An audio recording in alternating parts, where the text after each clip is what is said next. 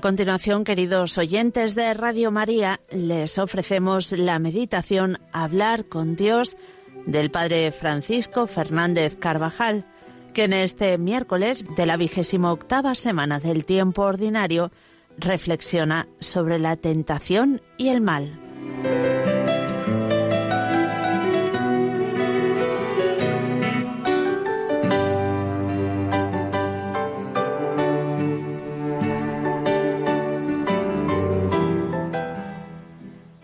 No nos dejes caer en la tentación y líbranos del mal, rogamos al Señor en la última petición del Padre nuestro. Después de haber pedido a Dios que nos perdone los pecados, le suplicamos enseguida que nos dé las gracias necesarias para no volver a ofenderle y que no permita que seamos vencidos en las pruebas que vamos a padecer pues en el mundo la vida misma es una prueba.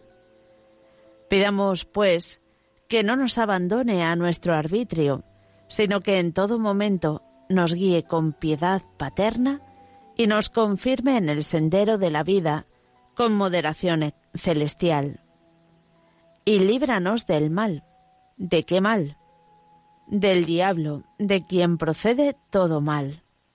El diablo, que existe, que no deja de rondar alrededor de cada criatura para sembrar la inquietud, la ineficacia, la separación de Dios. Hay épocas, hacía notar el Papa San Juan Pablo II, en las que la existencia del mal entre los hombres se hace singularmente evidente en el mundo. Aparece entonces con más claridad cómo los poderes de las tinieblas, que actúan en el hombre y a través de él, son mayores que el mismo hombre. Lo cercan, lo asaltan desde fuera.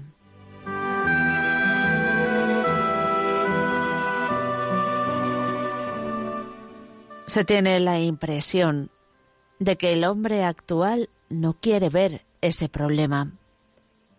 Hace todo lo posible por eliminar de la conciencia general la existencia de esos dominadores de este mundo tenebroso, esos astutos ataques del diablo, de los que habla la carta a los Efesios. Con todo, hay épocas históricas en las que esa verdad de la revelación y de la fe cristiana, que tanto cuesta aceptar, se expresa con gran fuerza y se percibe de forma casi palpable.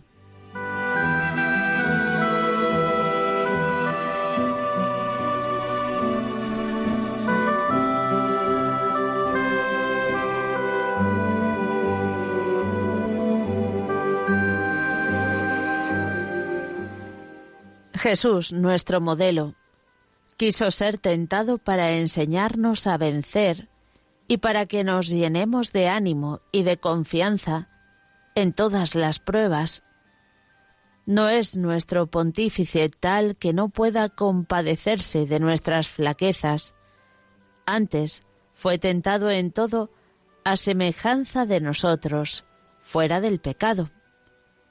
Seremos tentados de una forma u otra a lo largo de la vida.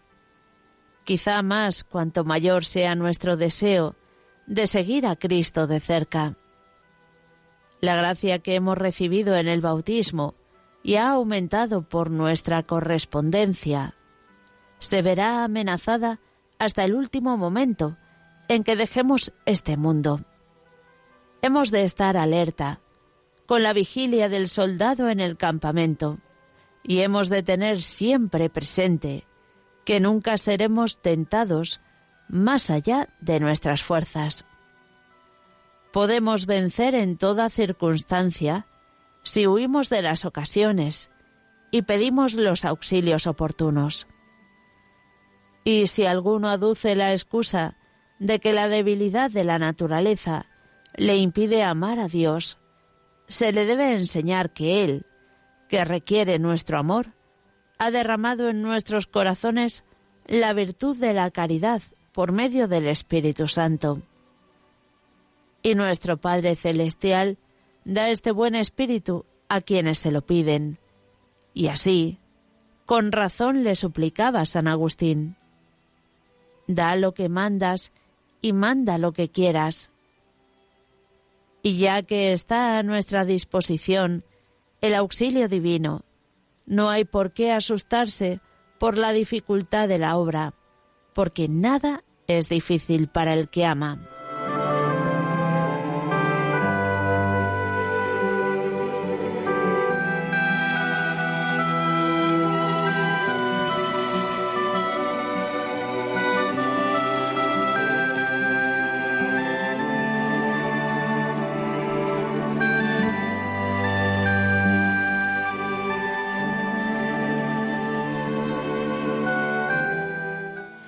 La tentación en sí misma no es mala.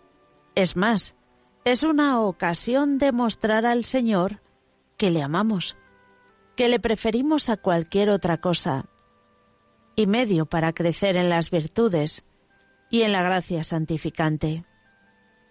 Bienaventurado el varón, enseña la Escritura, que soporta la tentación, porque probado recibirá la corona de la vida que Dios prometió a los que le aman. Pero, aunque la prueba en sí misma no es un mal, sería una presunción desearla o provocarla de alguna manera. Y en sentido contrario, sería un gran error temerla excesivamente, como si no confiáramos en las gracias que el Señor nos tiene preparadas para vencer si acudimos a Él en nuestra debilidad. No te turbes si al considerar las maravillas del mundo sobrenatural sientes la otra voz, íntima e insinuante, del hombre viejo. Es el cuerpo de muerte que clama por sus fueros perdidos. Te basta la gracia. Sé fiel y vencerás.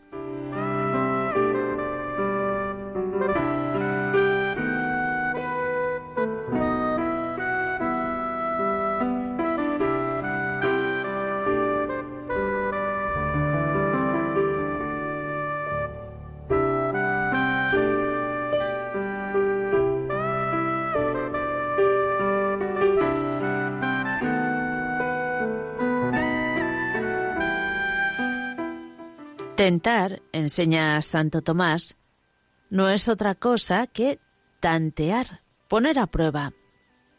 Tentar al hombre es poner a prueba su virtud.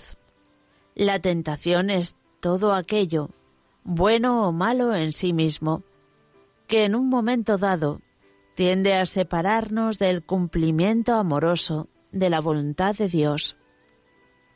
Podemos padecer tentaciones, que vienen de la propia naturaleza, herida por el pecado original e inclinada al pecado. Nacemos con el desorden de la concupiscencia y de los sentidos.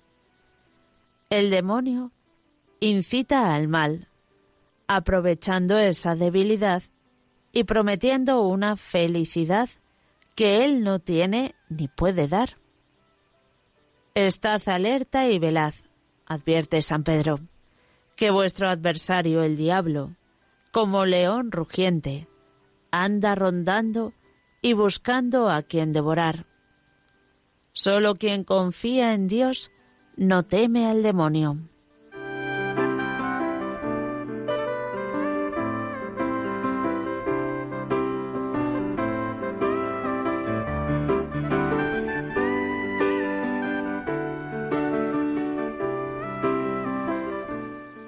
Junto al diablo están aliados el mundo y nuestras propias pasiones, que nos acompañarán siempre.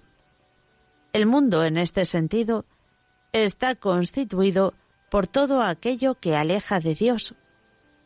Las criaturas que parecen vivir exclusivamente para su amor propio, su vanidad y su sensualidad. Los que tienen los ojos puestos solo en las cosas de la tierra, el dinero y un desordenado deseo de bienestar material, que se considera en la práctica como lo único que realmente vale la pena. Para ellos son locura y algo propio de siglos atrás el necesario desprendimiento de las cosas de la tierra, la amable austeridad cristiana, la castidad, la mortificación voluntaria, sin la cual no se puede ir adelante en el seguimiento de Cristo, es mirada como necedad. Están incapacitados para entender las cosas de Dios y querrían inculcar a los demás sus principios.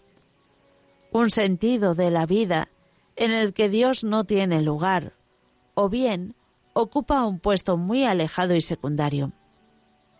Con palabras y sobre todo con su ejemplo, se empeñan en llevar a otros por el camino ancho por el que ellos corren. A veces intentan desalentar al que quiere ser consecuente con los principios cristianos y se burlan de su vida y de sus ideas.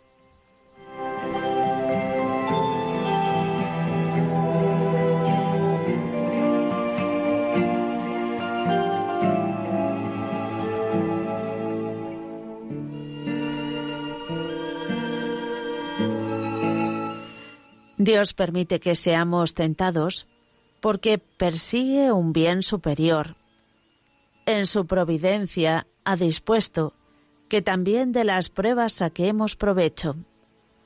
A veces son un medio insustituible para acercarnos filialmente a Él. La tentación es, frecuentemente, como una bengala que ilumina las profundidades del alma. En la tentación y en la dificultad podemos ver nuestra capacidad real de generosidad, de espíritu de sacrificio, de rectitud de intención, y también la envidia oculta, la avaricia enmascarada bajo la fachada de falsas necesidades, la sensualidad, la soberbia, la capacidad de mal que hay en cada uno. En esos momentos podemos crecer en el propio conocimiento y como consecuencia en la humildad nos hace ver los de, lo débiles que somos y lo cerca que estaríamos del pecado si el Señor no nos ayudara. Es más fácil, entonces, pedir auxilio y amparo. ¿Cuántas veces hemos de rezar conscientes de lo que decimos a nuestro Padre Dios? No nos dejes caer en la tentación y líbranos del mal.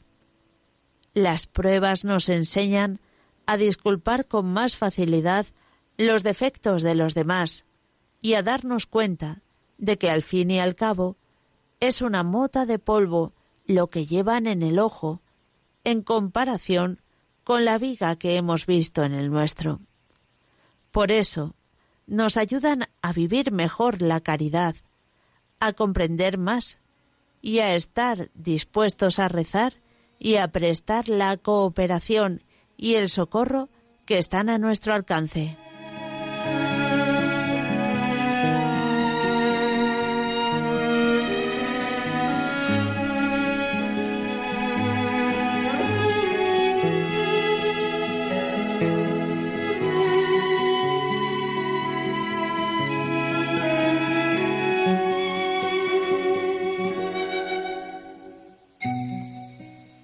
La tentación impulsa a crecer en las virtudes. Rechazar una duda contra la fe despierta un acto de fe. Cortar una incipiente murmuración es crecer en el respeto a los demás. Apartar con prontitud un mal pensamiento contra la castidad es ganar en finura en el trato con el Señor. Una época especialmente difícil en tentaciones que se puede presentar en cualquier edad y momento de la vida interior, será una ocasión excelente para aumentar la devoción a la Virgen, para crecer en humildad, para ser más dóciles y sinceros en la dirección espiritual. No debemos asustarnos ni desanimarnos. Nada nos separa de Dios si la voluntad no lo permite. Nadie peca si no quiere. Ese tiempo difícil, si el Señor lo permitiera, es época de adelantar mucho en la vida interior y de purificar el corazón.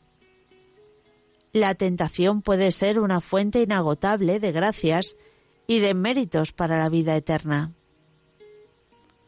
Porque eras acepto a Dios, fue necesario que la tentación te probara.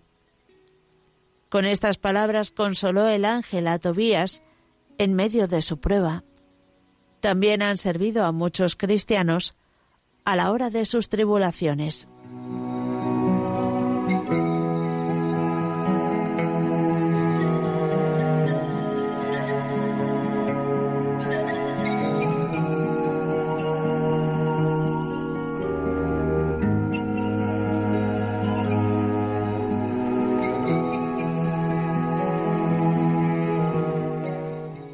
Para vencer, hemos de pedir ayuda a nuestro Señor, que está siempre de nuestra parte en la pelea. Él lo puede todo, confiad. Yo he vencido al mundo. Y junto a Cristo, nosotros podemos decir, todo lo puedo en aquel que me conforta. El Señor es mi luz y mi salvación. ¿A quién temeré?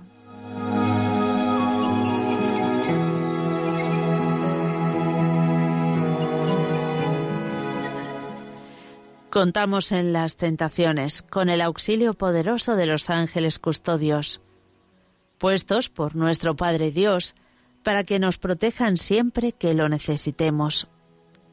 A ellos acudiremos con mucha frecuencia, pidiéndoles ayuda, pero de modo especial en las tentaciones. El ángel custodio es un formidable amigo, presto a ayudarnos en los momentos de mayor peligro y necesidad. Estamos alerta contra las tentaciones cuando cuidamos la oración personal, que evita la tibieza, y no dejamos la mortificación, que nos mantiene despiertos en las cosas de Dios. Somos fuertes cuando huimos de las ocasiones de pecar, por pequeñas que parezcan, pues sabemos que quien ama el peligro perecerá en él. Cuando tenemos el día lleno de trabajo intenso, evitando la ociosidad y la pereza. Además, debemos tener en cuenta que es más fácil resistir al principio, cuando la tentación se insinúa, que si permitimos que vaya tomando cuerpo, pues entonces no dejamos pasar al enemigo de la puerta del alma. Por esto se suele decir, resiste a los principios, tarde viene el remedio, cuando la llaga es vieja. Aunque incluso cuando la llaga es vieja, se puede con humildad encontrar el remedio oportuno. Combatimos eficazmente las tentaciones, manifestándolas con toda sinceridad, en la dirección espiritual, pues mostrarlas es ya casi vencerlas. Y si acudimos a la Virgen, Nuestra Señora, siempre saldremos vencedores, aún de las pruebas en que nos sentíamos más perdidos.